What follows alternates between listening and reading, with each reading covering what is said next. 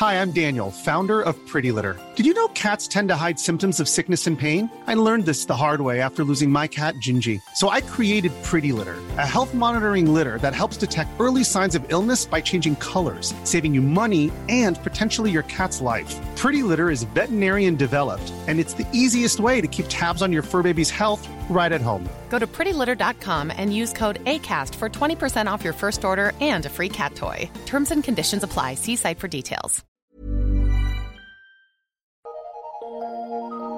Eu sou Mário Persona e essas são as respostas que eu dei aos que me perguntaram sobre a Bíblia. Você escreveu perguntando como os dons se manifestam na igreja, e você tem conhecimento de que Deus destruiu dons aos membros da igreja, que é o corpo de Cristo. 1 Coríntios 12, 28. Mas que cada membro não possui todos os dons. 1 Coríntios 12, de 4, versículos 4, do 7 ao 11 e do 28 ao 29. E nesse mesmo capítulo nós encontramos várias indicações de que os membros do corpo de Cristo precisam uns dos outros. Eu preciso de você, você precisa de mim. Os dons são utilizados pelo Espírito Santo na edificação do corpo de Cristo e de uma maneira especial quando os crentes estão congregados ao nome do Senhor Jesus. Veja Efésios 4, de 11 a 16, onde fala dos diferentes dons dados ah, para edificação do corpo. Uh, veja também 1 Coríntios 14, 26 a 40, onde nós vemos os dons e as manifestações do Espírito Santo uh, aparecendo na reunião dos santos, na reunião da igreja. Quando os cristãos são congregados pelo Espírito Santo para o nome do Senhor Jesus, ele se coloca no meio, o próprio Senhor. Isso ele prometeu em Mateus 18, 20. Não estou falando aqui de uma reunião para tomar café com dois ou três irmãos em Cristo. Não. É uma reunião solene quando estamos congregados ao nome do Senhor Jesus somente. E ali, então, todos podem ser edificados e todos podem aprender pelo Espírito Santo que habita na Assembleia ou Igreja. Isso você aprende ali em 1 Coríntios 14, versículos 3, versículo 12 e versículo 25. Nesse, nesse aprendizado existe crescimento, então, no conhecimento da palavra de Deus, porque o Espírito Santo usa quem ele quer para ensinar, exortar ou consolar, a fim de que todos sejam edificados. Ele não usa um homem à frente, ele pode até usar aquele homem à frente, mas não é essa a ordem que Deus estabeleceu.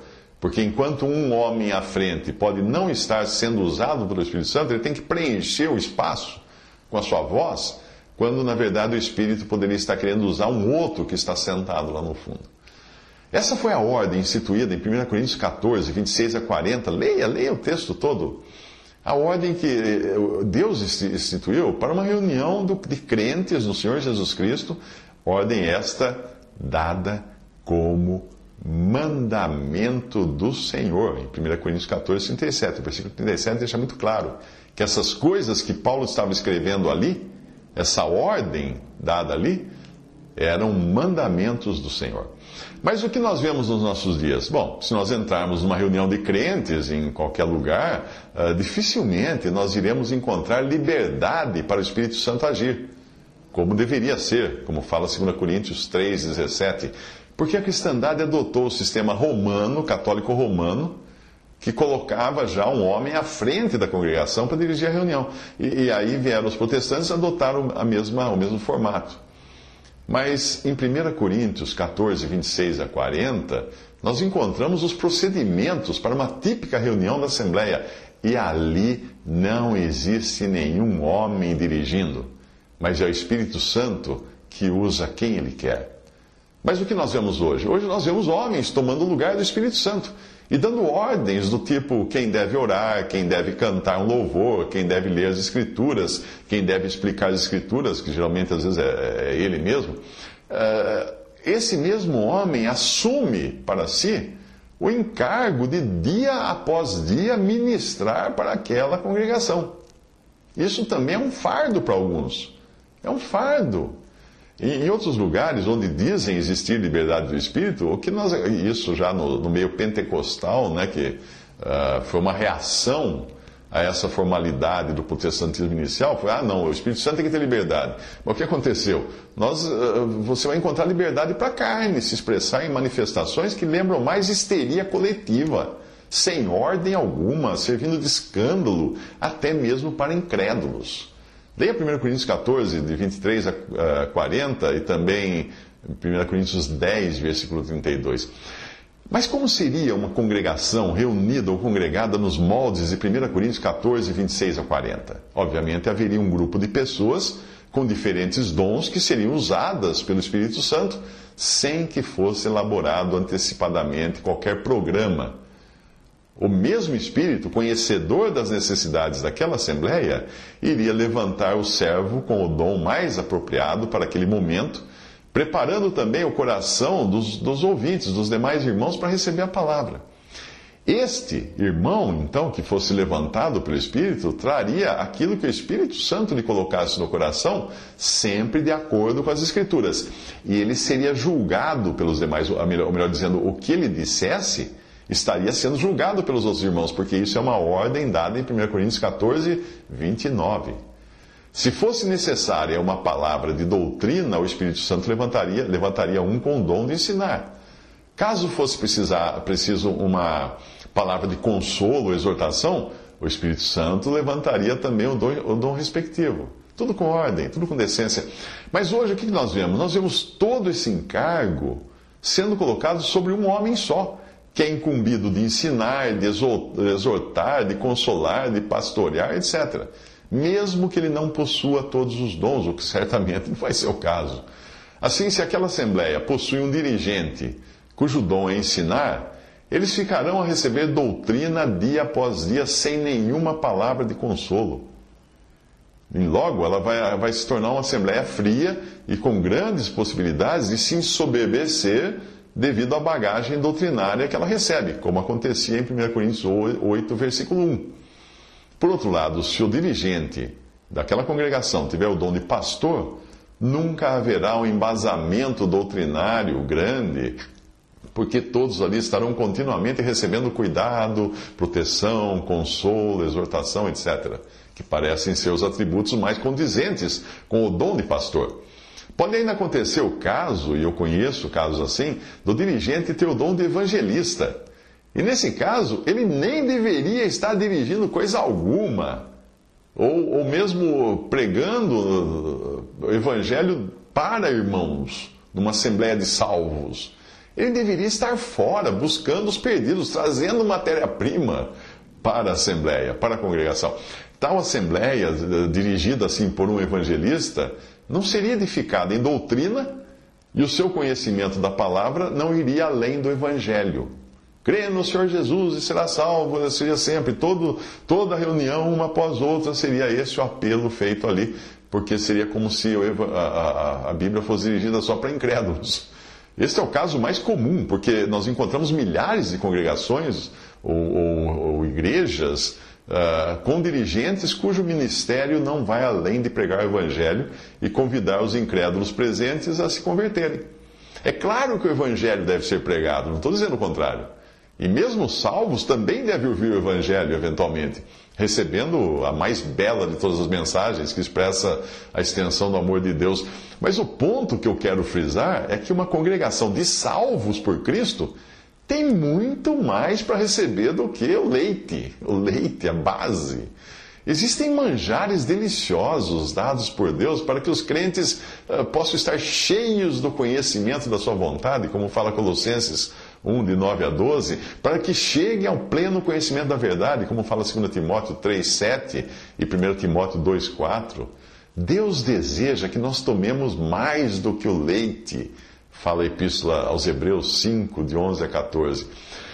Mas em 1 Coríntios 3, de 1 a 4, o apóstolo Paulo dizia não poder dar algo além do leite para, para aqueles coríntios, porque eles estavam se mostrando carnais ao expressarem um sentimento sectário.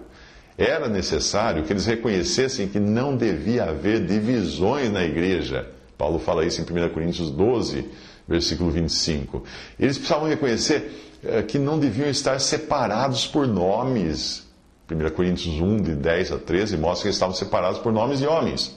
Eles tinham que reconhecer a existência de um só corpo, do qual todos os crentes são membros e dependem uns dos outros, como Paulo ensinou em 1 Coríntios 10, 16 a 17. Eles deviam se reunir com liberdade para serem dirigidos pelo Espírito Santo para edificação, exortação, consolação, como fala 1 Coríntios 14, 3, sem terem um dirigente humano ou alguém que exercesse a primazia. Muito claro isso em 1 Coríntios 14, 31 e principalmente em 3 João 1, versículo 9. Como você pode ver, poucos há por aí que aceitam se sujeitar coletivamente, como assembleia, à direção do Espírito. E por isso eles são privados de conhecer mais da palavra de Deus através dos dons que Deus colocou na igreja. Você pode aprender das Escrituras, porque o Espírito Santo habita em você, se você realmente crê no Senhor Jesus Cristo como seu Salvador. Porém, de forma coletiva, como assembleia, você dificilmente será plenamente edificado se no lugar onde você congrega não é não for expressada na prática a verdade de que há um só corpo de Cristo e de que todos os crentes fazem parte desse corpo, que é a igreja. Qualquer igreja, entre aspas, da qual não façam parte todos os crentes, é uma seita. É, porque é sectária. Está negando a verdade de que há um só corpo. Além disso, existe pouco aprendizado da palavra de Deus e, consequentemente, pouco crescimento se existir uma só pessoa dirigindo as reuniões, tolhendo assim a liberdade que deve ser somente do Espírito Santo. Um terceiro impedimento ao conhecimento será a existência de uma linha doutrinária previamente estabelecida que não possa ser questionada, nem mesmo pela própria palavra de Deus. Leia Mateus 15, versículo 6, para você entender isso. E nós não podemos deixar de acrescentar que se existir um nome identificando a igreja, entre aspas, onde se reúne, onde você se reúne, de modo a torná-la distinta do restante do corpo de Cristo, isso será, na verdade, a expressão prática da negação de que há um só corpo e de que todos os crentes são um.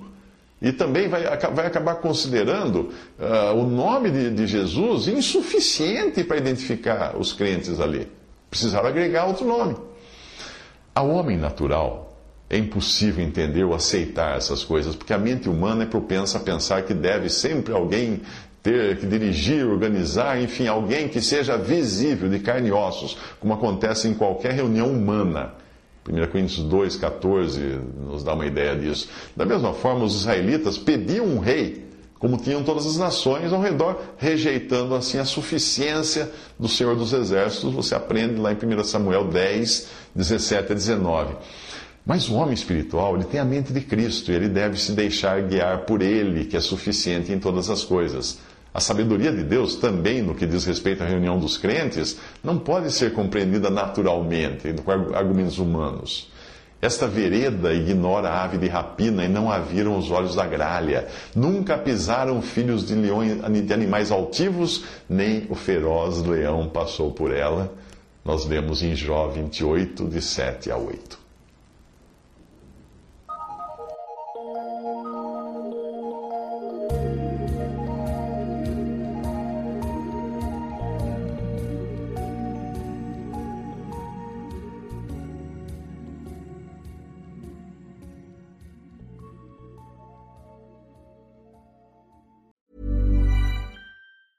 Hi, I'm Daniel, founder of Pretty Litter. Did you know cats tend to hide symptoms of sickness and pain? I learned this the hard way after losing my cat, Gingy. So I created Pretty Litter, a health monitoring litter that helps detect early signs of illness by changing colors, saving you money and potentially your cat's life. Pretty Litter is veterinarian developed, and it's the easiest way to keep tabs on your fur baby's health right at home. Go to prettylitter.com and use code ACAST for 20% off your first order and a free cat toy. Terms and conditions apply. See site for details.